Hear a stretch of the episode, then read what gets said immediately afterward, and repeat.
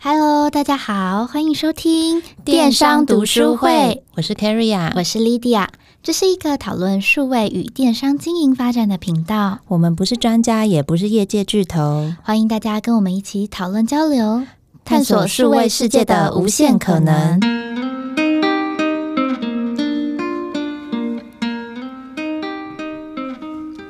Hello，Carrie，新年快乐！新年快乐，大家！二零二一的第一集，谢谢大家，就是在去年度的陪伴。这是今年度的第一集，然后我跟 Carrie 就是讨论了很久，想说到底就是新春的第一集要带给大家怎么样的节目呢？那我们讨论了很久以后，就决定说这是一个新的开始，所以我们就是希望可以跟大家分享一些新的趋势，让大家就是在今年度电商发大财。对，没错，就是我们觉得有一个好的开始，就是成功的一半嘛。所以，我们今天想要来跟大家聊一聊说，说根据去年的一些发展跟今年的一些状况呢，我们可能在经营电商这个产业上面有一些。值得注意的事项。去年因为疫情的冲击，就是许多人都说，就是线上购物在去年算是爆炸性成长的一年。那根据经济部的统计啊，事实上台湾光是上半年度在二零二零年成长的 Y O Y 就已经高达了十七点五个 percent，算是非常爆炸性的成长。这样的情况之下，人们渐渐培养起线上购物的新习惯。比如说，就是之前 Carrie 有提到说，妈妈以前都不用线上购物，但是现在已经很聪明的会使用就是线上购物去购。购买一些，比如说米啊，或者是卫生纸这种比较重的东西。对，因为我觉得大家还是会选择对自己最方便跟最轻松的方式。对，所以在二零二一年，到底电子商务产业的趋势会怎么样发展？我们今天有整理了几点跟大家分享。第一点呢，就是好消息。事实上呢，我们从各个研究跟一些市场分析的状况来看起来呢，线上购物的市场只会变得更大。那当然，线上购物是在二零二零年讨论度很高很高的话题，那成长幅度也不断的攀升。所以，其实，在去年年底的时候，大家就已经在推估说，到了二零二一年，线上购物的销售额还有期望到达四点五兆美元，非常的高。那当然，促成这样的成长，主要两个关键，第一个就是便捷的购物方式跟疫情的推波助澜。那我们知道说，线上购物它的最重要的点就是求一个方便性嘛。那当然，疫情的关系也让很多实体店面被迫去暂停营业啊。那大家在希望可以降低接触风险的状况之下呢，所以其实很多人在去年尝试了第一次的线上购物以后，它变成了一种习惯。但养成习惯以后呢，你降低了对线上购物的一些不确定性或不安全感的时候，其实基本上就是会。继续推动线上购物持续成长。那第二件事情是什么呢？第二件事情是越来越大的手机用户市场。大家应该已经越来越习惯手机浏览这样子的行为。就比如说，我们说，哎，晚上要去吃什么？或者是，哎，你有看过就是最近某某牌子新出的化妆品吗？那这个时候大家应该不陌生，就会自己拿起手机开始查。所以就是在手机上的浏览行为，相信经营电商大家都知道，这已经是一个趋势，没有问题了。但是，透过线上购物的比例，事实上也随着科技的进步，还有就是我们页面的优化，逐年的在增加。根据统计，事实上到了二零二一年底啊，在整个市场上来说，手机购物的比例会将近增加十五个 percent 这么多。就是我们过去知道消费者会看，但结单有一部分的人会移动回桌机版下单。但是假设手机下单的比例也跟着增加的时候，到底在呃 lower funnel 的部分，我们要怎么样去做优化？这件事情就会变成是非常重要的功课。因为刚才不是说手机的用户从搜寻到最后下单都会越来越偏向都在手机上完成吗？对，所以前端跟后端的策略事实上要绑得更紧的。这句话的意思就是说，你知道，就是在他进你网站之前，他搜寻他在站外的行为，跟他实际上真的进到你的网站，这一一切的行为，事实上都是发生在手机里的。这两个策略是不是需要绑得更紧？假设你的公司做行销投放跟就是电子商务是不同的单位，这两个部门事实上很有机会有一个更好的讨论，在公司里面你们说还是分开的，但是对于一个消费者来说，他不会知道说你们前面做了什么事情，他在意的只有说我从前面搜寻到最后最后的下单，我都希望有一个最好的体验。对，所以从沟通讯息上到你整个网站体验的话，我觉得接下来手机版它上面的一个呈现方式的话，就会是需要放进一个很重要的位置去做讨论。所以刚刚讲到顾客的体验，那第三个想跟大家聊聊的就是个人化体验的这件事情。因为其实现在我们在提供线上内容的时候，跟个人越来越相关的产品推荐的话，其实已经从过去几年来，我们就知道说，从访客变成消费者来说的话，其实针对他所提供的内容，会非常有效的去改善他的一些使用者经验，跟他最后愿不愿意做购买决策。所以呢，如果呃你的本身的产业来说的话呢，你是有实体店面，然后你有线上购物，那你本身也有会员制度的话，其实这些所有的资料如果可以做相互串联的话，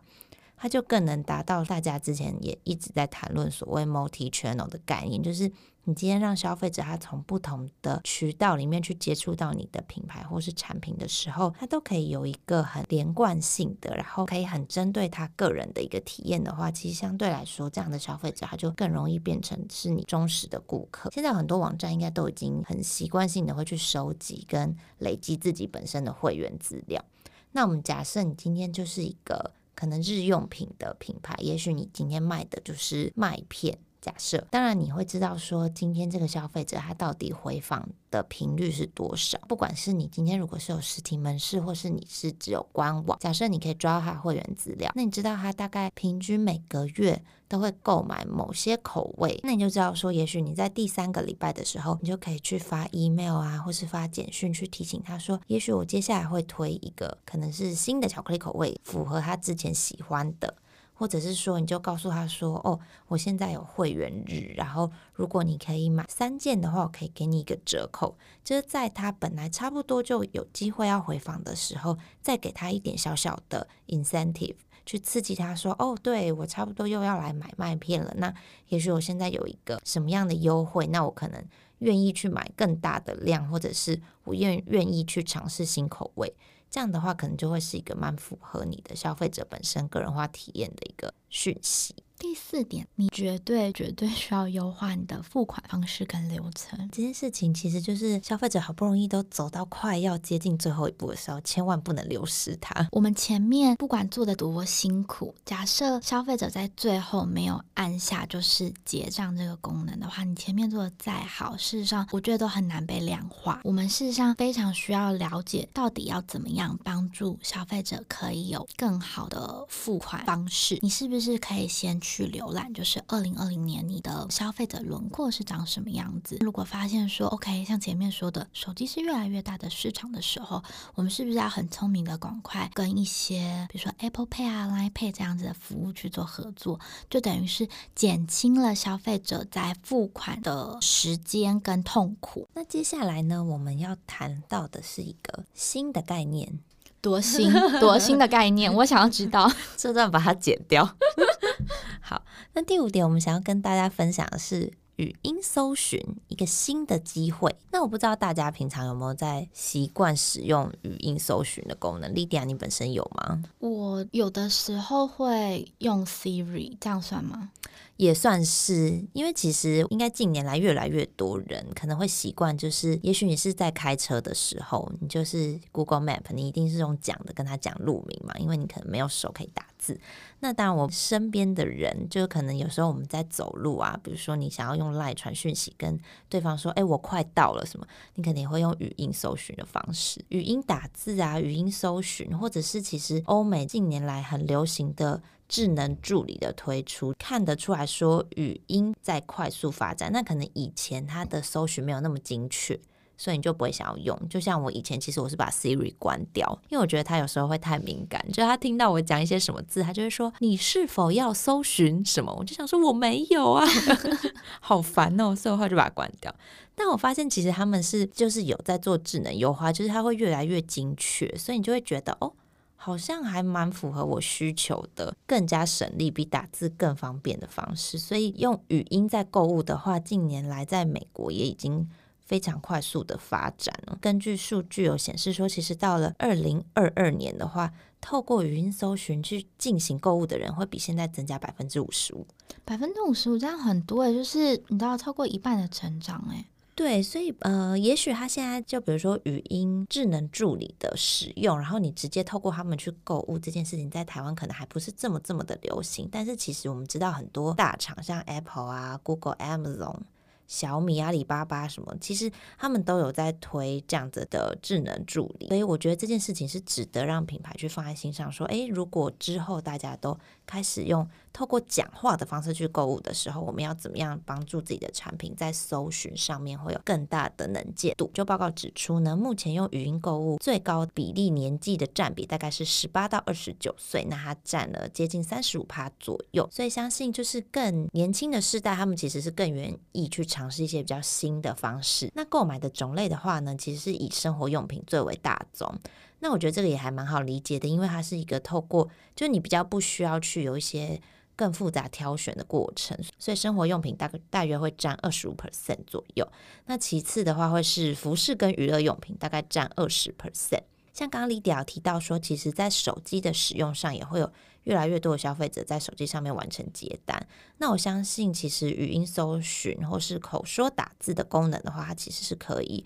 促进这件事情，就有点相辅相成的方式。做电商，大家可以先把这件事情放在心上，然后可能可以先再搜集更多相关的一些资料，然后了解以针对你们自己本身的目标客群来说，可以去进行一些相对应的规划。事实上，大家越来越习惯使用语音搜寻的时候，我实际上觉得在于 SEO 的优化这件事情也会是一个蛮重要的点。大家也可以就是花一点点力气去了解说，以前我们可能找东西的时候就会是什么。呃，东区美食。可是当就是你用语音搜寻的时候，你还是会说东区美食吗？还是你会说，嗯、呃，忠孝东路附近好吃网美店什么之类？会不会就是变得有一点点不一样？我觉得这件事情也是值得花一点点力气去研究跟思考。二零二一年最后最后一个趋势，我们想跟大家分享的就是包装。包装这件事情，事实上好像不是发生在网站上的，但是它是一个我觉得它算是很小很小的细节，但是可以帮助你的品牌再一次的呈现在消费者面前，而且甚至不是消费者本人，是他朋友。根据数据来说，非常多人他在决定要购买一个产品之前，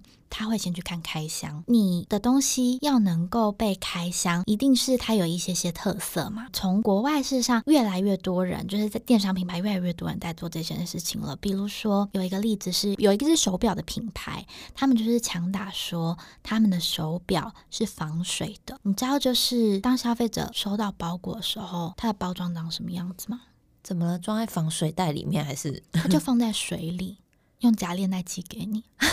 就是一定要这么这么夸张的去展现它的防水功能，就对了。对，没错。所以就是你收到的时候，嗯，我的手表怎么在水里？然后结果你就会发现说，你的手表真的就完全没事，而且就是装在水里，然后又包装的很美，这种立刻就是在网络上就是广为流传。对，这种这种包装非常适合，就是放在社群媒体上面，然后帮他甚至可以下一些 hashtag 之类的，感觉很酷。没错，所以就是你跟消费者之间的关系，并不是只。停在他完成结单的这一刻，而是它可以继续被递延。而且从研究中发现说，你事实上越能够激起消费者的这种感动跟兴奋的感觉，它就是跟你品牌的忠诚度跟就是连接度会更加的强烈。对，像近年来，其实越来越多的消费者，他们肯定会很在意一些什么永续发展啊，或是环境保护之类。所以有的品牌，它其实除了美观设计的包装以外，它也许会用一些环保材质。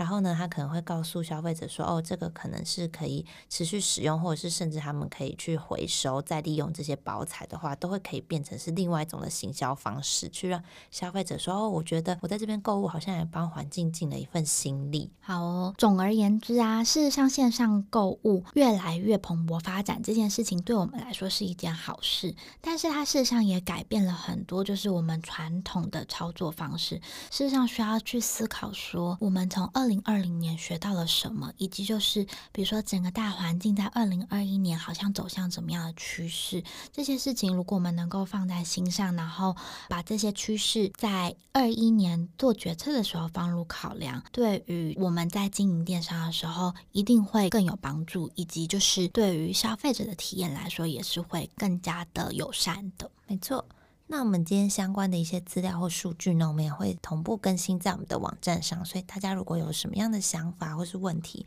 都可以先到我们的网站上看看，然后也可以写 email 给我们。